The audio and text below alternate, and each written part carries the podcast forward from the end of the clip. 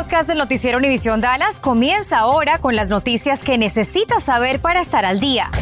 Infórmate de los principales hechos que son noticia aquí en el podcast del noticiero Univisión Dallas.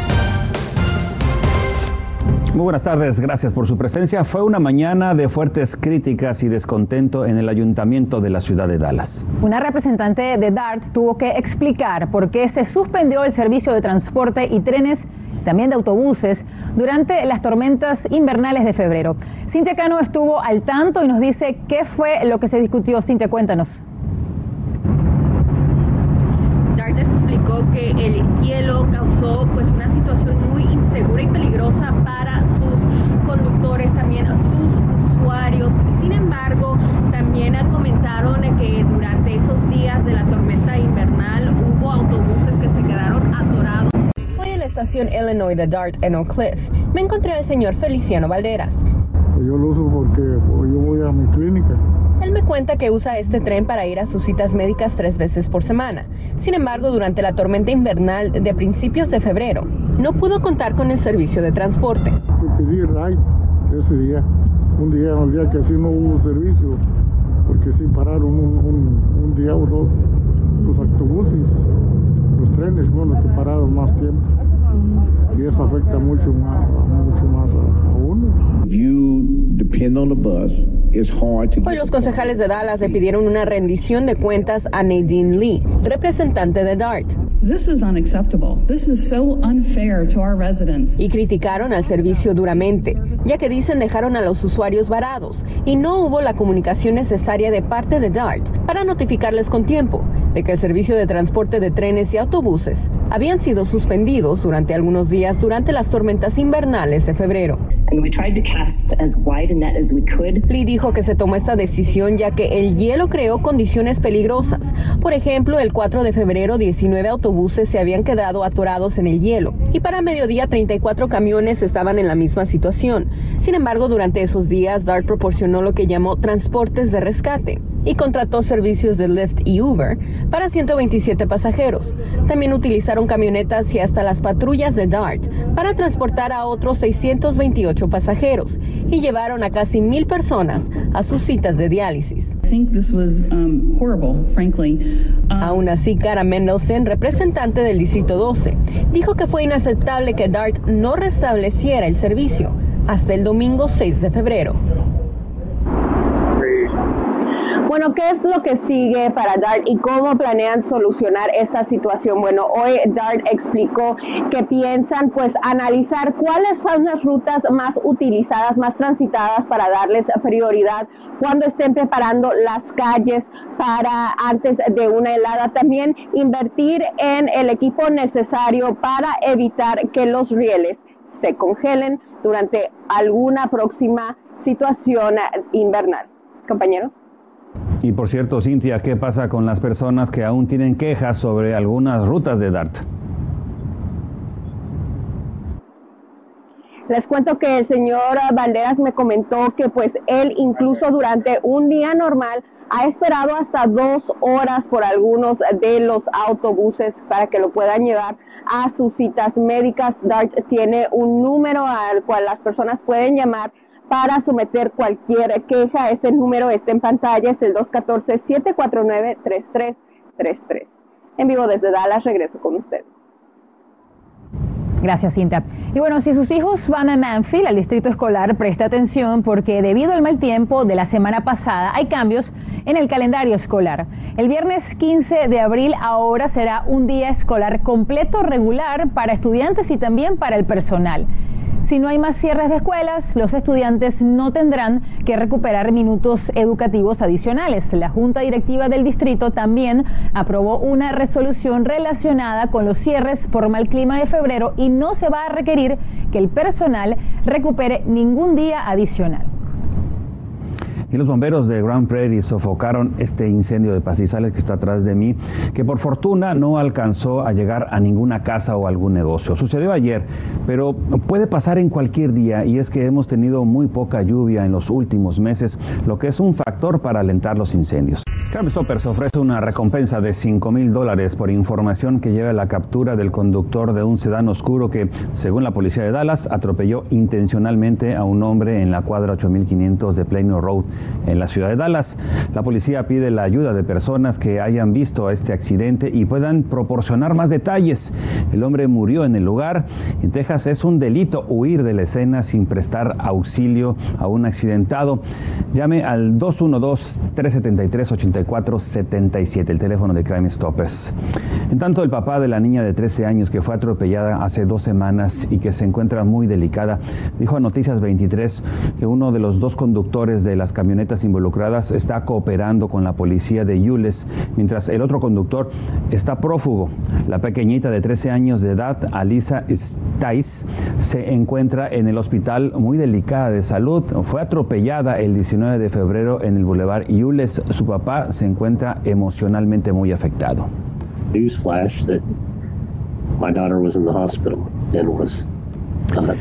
Pide al otro conductor que se toque el corazón y que si también es padre de familia, que se presente ante la policía. Si usted sabe algo, llame a Crime Stoppers al 817-469-8477. Bien, y se siguen sumando cargos en contra del ex director de una banda en una escuela en Keller. La policía lo arrestó inicialmente por exponerse frente a estudiantes, pero hoy agregaron 17 cargos más.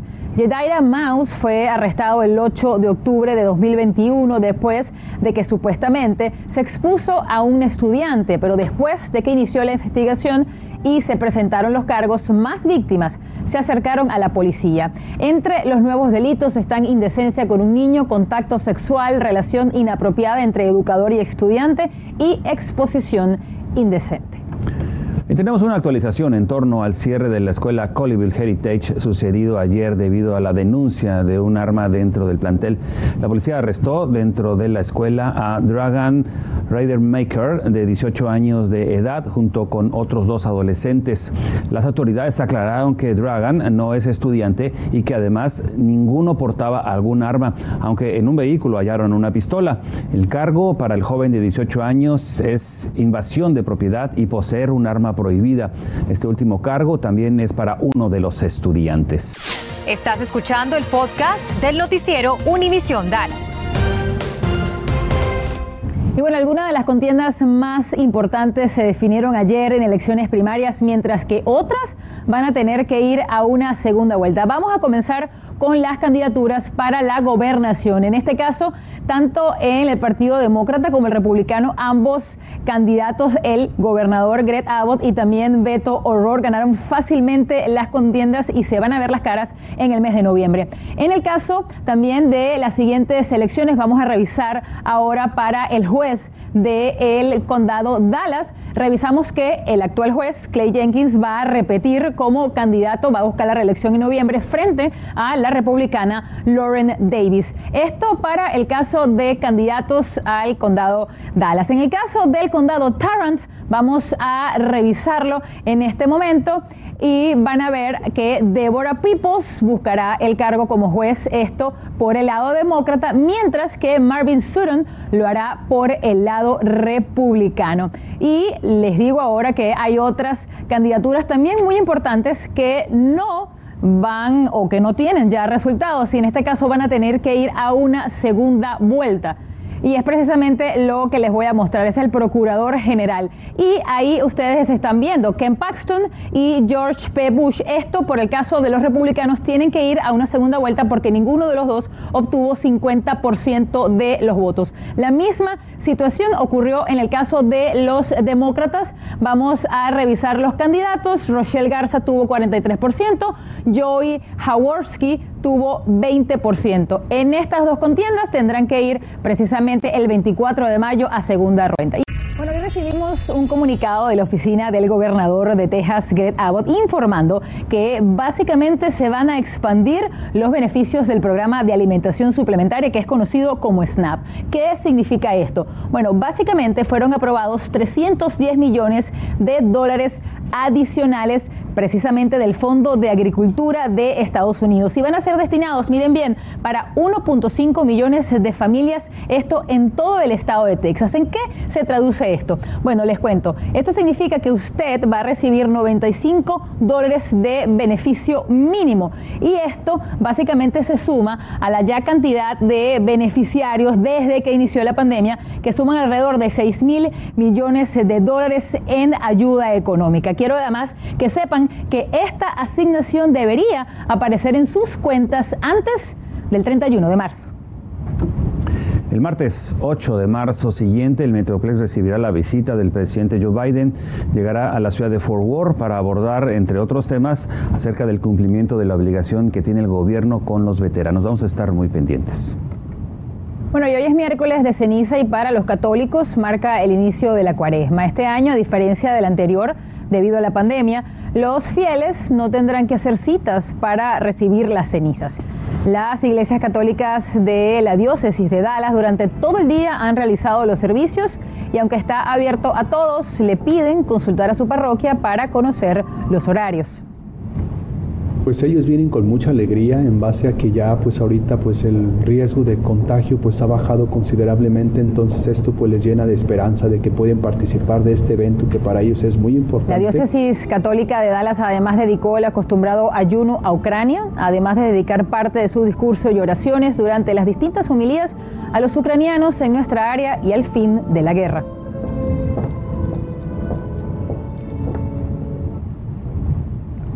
Más información, un grupo bipartidista de Texas se unió a las peticiones que a nivel nacional e internacional se han hecho para detener la invasión a Ucrania. Este grupo de legisladores, entre los que está Rafael Anchía, propuso sanciones económicas en contra de Rusia. Texas spirit to the people of Ukraine. You know, I'd also like to note that Texas is the ninth largest economy in the world. En esta sesión virtual, Anchia informó que Estados Unidos se convirtió recientemente en el exportador de gas natural licuado más grande del mundo y Texas representa casi el 40% de ese comercio. Texas también se erige como la novena economía más grande del mundo y es generador número uno de energía renovable en el país. Bueno, y de entonces suma otras ciudades del Metroplex que eliminan el uso de tapabocas siguiendo las nuevas guías de los CDC. Este lunes, el Consejo Municipal de Denton aprobó rescindir de la declaración de desastre local por emergencia de salud pública y esta acción elimina todos los requisitos universales de enmascaramiento en la ciudad. De acuerdo con las nuevas pautas, el condado Denton está actualmente en categoría de riesgo medio de los CDC. En esta categoría no se recomienda el uso universal de mascarillas en interiores. Y bueno, si es fanático de los relojes Fitbit, mucho cuidado porque están retirando más de un millón del mercado debido al peligro de quemaduras. La Comisión de Seguridad de Productos de Consumidor afirma que la batería de iones de litio dentro del reloj se puede sobrecalentar y dicen que Fitbit ya ha recibido más de 115 informes en todo el país sobre estos dispositivos, 78 de ellos por quemaduras. La alerta es por el modelo Fitbit Ionic, vendidos a nivel nacional en tiendas y online entre el 20 y el 17 de septiembre y el 20 y 21 de diciembre. Buenas tardes. Los Dallas Stars se listan para lo que será su compromiso de esta noche ante Los Ángeles Kings en celebración de la Noche Mexicana. Y es que en cuestión de minutos estará arrancando el evento en las afueras del American Airlines Center, donde habrá música, comida, baile folclórico y también los primeros 5.000 aficionados que asistan podrán obtener una máscara de lucha libre cortesía de la franquicia tejana de hockey sobre hielo.